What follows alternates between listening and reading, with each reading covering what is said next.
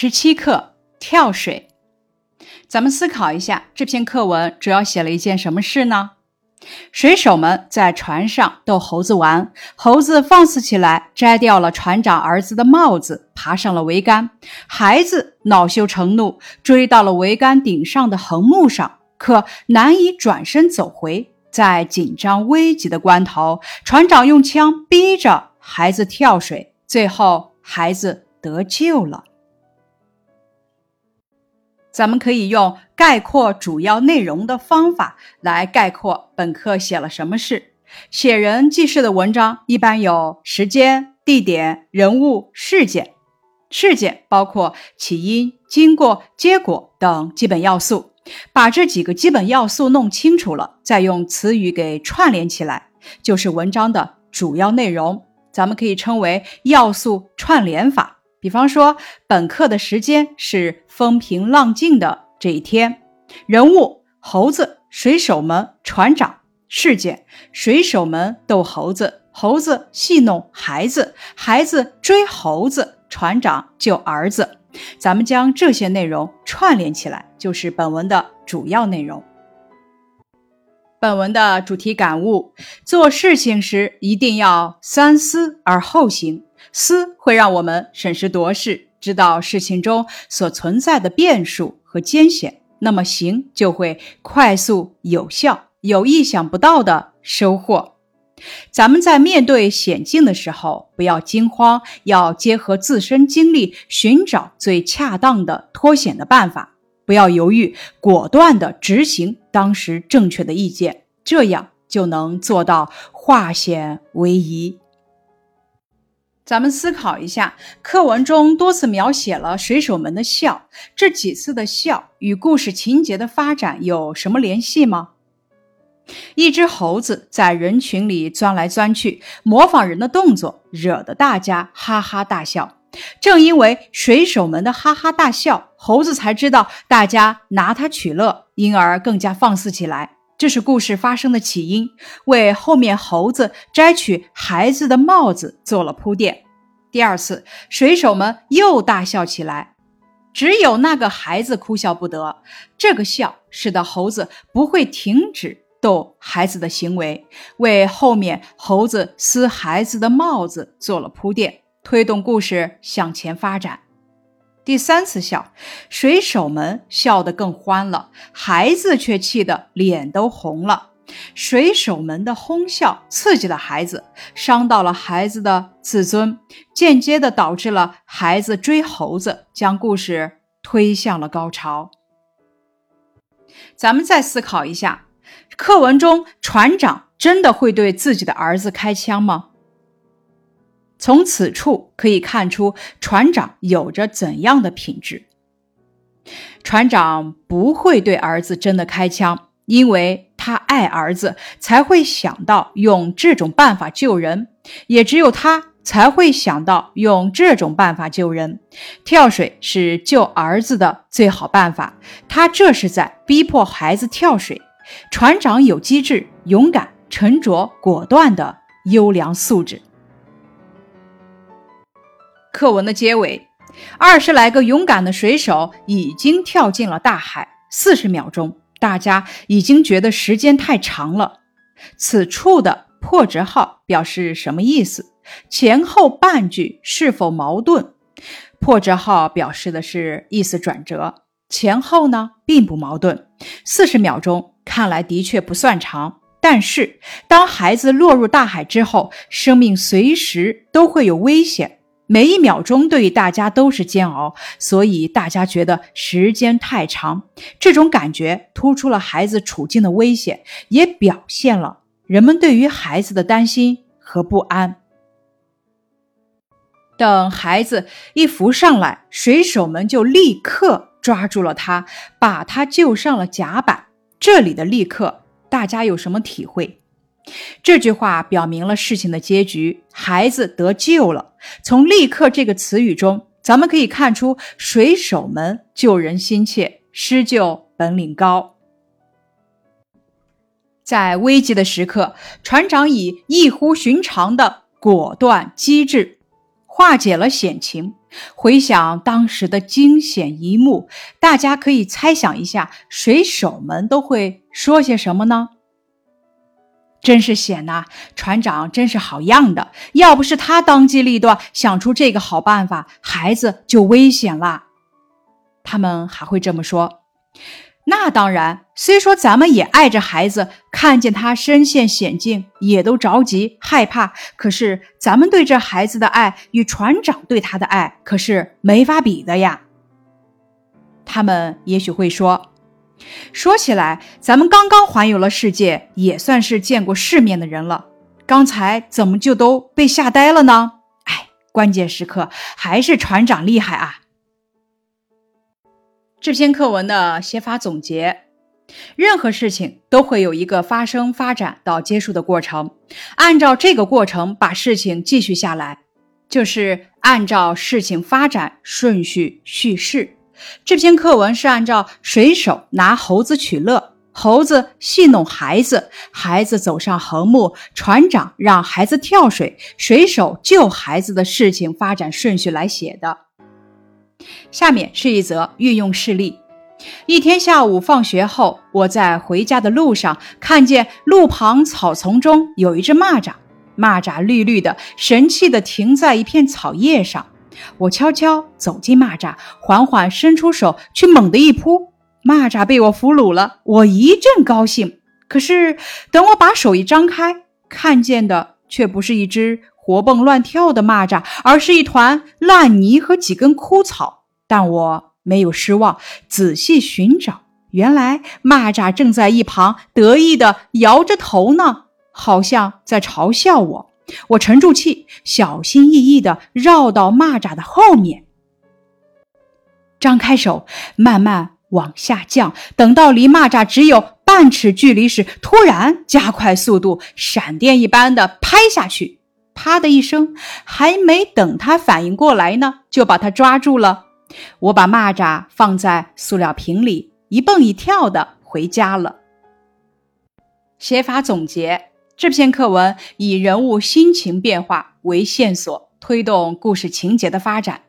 课文在情节的安排上是十分巧妙的，在整个故事的发展过程中，孩子的情绪一直在发生变化，并且贯穿文章始终，推动了故事情节的发展。水手们拿猴子取乐，让孩子笑得很开心；孩子摘了猴子的帽子，令他哭笑不得。在猴子不断的逗弄和水手们的笑声中，孩子逐渐失去了理智，以至于不知不觉地陷入了险境。这篇文章通过描写孩子的表现，将其爬上桅杆顶端横木的心情变化过程一步步展现在读者面前，环环相扣，感染性强，使文章情节一波三折，扣人心弦。方法点拨。在叙事的文章中，常常围绕线索展开叙述。所谓人物心情变化线索，就是在叙事的过程中，注意刻画人物在事情发展过程中表现出的不同情绪，并且贯穿文章的始终，进而呢，把文中的人物和事件有机的连在一起，能够起到推动故事情节发展的作用，使文章的条理清楚，层次清晰。那么，咱们怎样以人物心情变化为线索来推动故事情节的发展呢？首先，第一点，咱们通过对人物的言行举止以及心理等方面的正面描写，来展现人物情感变化，从而推动情节的发展。比如说，《军神》这篇课文中。就通过描写沃克医生的语言、动作、神态等方面，反映出他的心理变化，从而表现出的是刘伯承的坚强意志。第二点，巧用对比，从侧面展现人物的心理和情绪变化。比方说，《刷子李》这篇课文中，就通过描写曹小三在观察师傅刷墙时的心理变化。表现的是刷子里高超的技艺。第三点，按照一定顺序把事情的经过写清楚、写完整。在叙事过程中，要体现出人物心情变化的原因，比方说，咱们刚刚学习的跳水这篇课文中，对猴子逗弄孩子的过程描写的最为详尽，着重写猴子的动作，以充分表现其任意妄为的放肆行径，这是惹孩子生气的直接原因。而水手们的笑是促使猴子行为放肆的原因，更是让孩子不管不顾走上桅杆顶端横木去追猴子的不可或缺的因素。如此环环相扣，才让故事情节跌宕起伏，吸引读者。那接下来，请大家发挥想象，以我的心情变化为线索，续写下面的故事。那是一次期末考试，监考老师拿着试卷走进教室，发了试卷。我一看，简单的很。于是，不管三七二十一，用了不到半小时就把卷子做完了。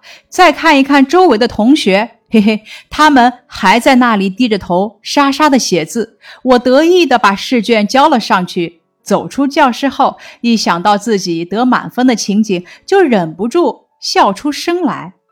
第二天，老师把试卷发了下来，我一看，才考了七十分，伤心极了，眼泪在眼眶里直打转。我后悔自己没听老师的话，后悔自己粗心大意，又没有细心检查。看着那鲜红的七十分，我的心里真是太难过了。如果仔仔细细的检查一遍，就不会有这么多错误，也就没有这鲜红的七十分了。写法总结：对比手法，人物对比法就是把不同的人物或者同一个人物的前后的不同态度、不同性格、不同心理进行比较，显露出人物的品质。使文章表达的思想更加突出、更鲜明的描写方法。本课就运用了人物对比法。当孩子在横木上遇到危险的时候，甲板上水手的表现是全都吓呆了，有个人吓得大叫了一声，等等。而船长的表现是让孩子立刻跳水，使孩子得救。从中呢，咱们体会到船长果断机智的特点。下面是一则运用事例。我和马野刚走到教室，就看到教室一角的瘸脚椅子翻了，我不禁高兴起来。前几天老师刚表扬了一批同学学习雷锋做好事，我正愁找不到好事呢。于是我抢先把椅子摆正，生怕马野抢走了我的好事。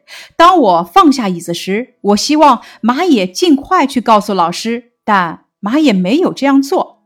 下午第三节课后，我瞟了他一眼，独自下楼活动。马也没出来。半个小时后，我一进教室，出乎我的意料，马也还在，而且在修椅子。他看见我，微笑着说：“等我把椅子修好了，咱们一起走。”说着，他叮叮当当的又敲了起来。接下来，咱们看本课的课后练习。第一题，默读课文，想想故事的起因、经过和结果，把下面的内容填写完整，再讲讲这个故事。咱们在默读课文的时候，要注意事情的发展顺序，按照事情的发展过程，可以把故事分为三个部分。咱们在填写内容的时候，要注意语言要简洁。咱们在讲故事的时候，也要按照事情发展的顺序来讲，抓住重要情节，用自己的话来讲述。答案示例：水手拿猴子取乐，猴子戏弄孩子，孩子走上横木，船长命令孩子跳水，孩子得救。一艘帆船环游世界后，正往回航行。海面上风平浪静，水手们在甲板上拿一只猴子取乐。猴子越来越放肆，他摘下船长十一二岁的儿子的帽子，戴在自己的头上，爬上桅杆。孩子开始哭笑不得，水手们一个劲儿的哄笑。孩子生气了，他爬上桅杆去追猴子。猴子边爬边逗孩子。最后把帽子挂在最高的那根横木的一头，孩子气急了，放开了绳子和桅杆，走上横木去拿帽子。他的举动把水手们吓呆了，因为他只要一失足摔到甲板上，准没命。即使拿到了帽子，也难以转身回来。正在这万分危急的时刻，船长拿着枪从船舱里出来了。他看见儿子在桅杆顶端的横木上，立刻瞄准儿子，命令他向海里跳。孩子一开始没听明白爸爸的话，船长又再次命令他。孩子纵身跳入海中，水手们跳进了大海，救起了孩子。第二题。课文多次描写水手们的笑，把相关的语句找出来，说说这几次笑与故事情节发展的联系。在整个故事中，水手们的笑确实起着推波助澜的作用。水手们的大笑让猴子肆无忌惮，让孩子无地自容。第一自然段中，一只猴子在人群里钻来钻去，模仿人的动作，惹得大家哈哈大笑。猴子的顽皮引起水手们大笑，水手们大笑，默许了猴子的放肆。再比如第二自然段中，水手们又大笑起来，只有那个孩子哭笑不得。水手们的大笑伤了孩子的自尊心，却纵容了猴子，使他更加有恃无恐。还有第三自然段，水手们笑得更欢了，孩子却气得脸都红了。猴子放肆程度的加深，水手们一次又一次的大笑，使孩子的情绪变化越来越强烈，从而发展到了铤而走险的地步。第三小题。在那个危机时刻，船长是怎么想的？他的好办法好在哪里？和同学交流一下。船长会想，孩子站得这么高，如果摔到甲板上，必死无疑。现在风平浪静，水手们又都在甲板上，只有让孩子跳进水里，才会有一线生机。还是用枪逼他跳水吧。船长用枪逼迫孩子跳水，是为了不让孩子因惧怕而犹豫，因犹豫而拖延时间。拖延时间就极有可能摔死在甲板上。跳入海中虽然有危险，但是海水有缓冲作用，尚有生的希望。船长的儿子经常生活在船上，可能会游泳。二十来个勇敢的水手已经跳进大海里，准备营救孩子。此时海面上。风平浪静，孩子不会被卷入海底。在当时的情况下，跳水是最省时、最有效、最安全的解救办法。以上是十七课跳水的学习内容，感谢你的收听。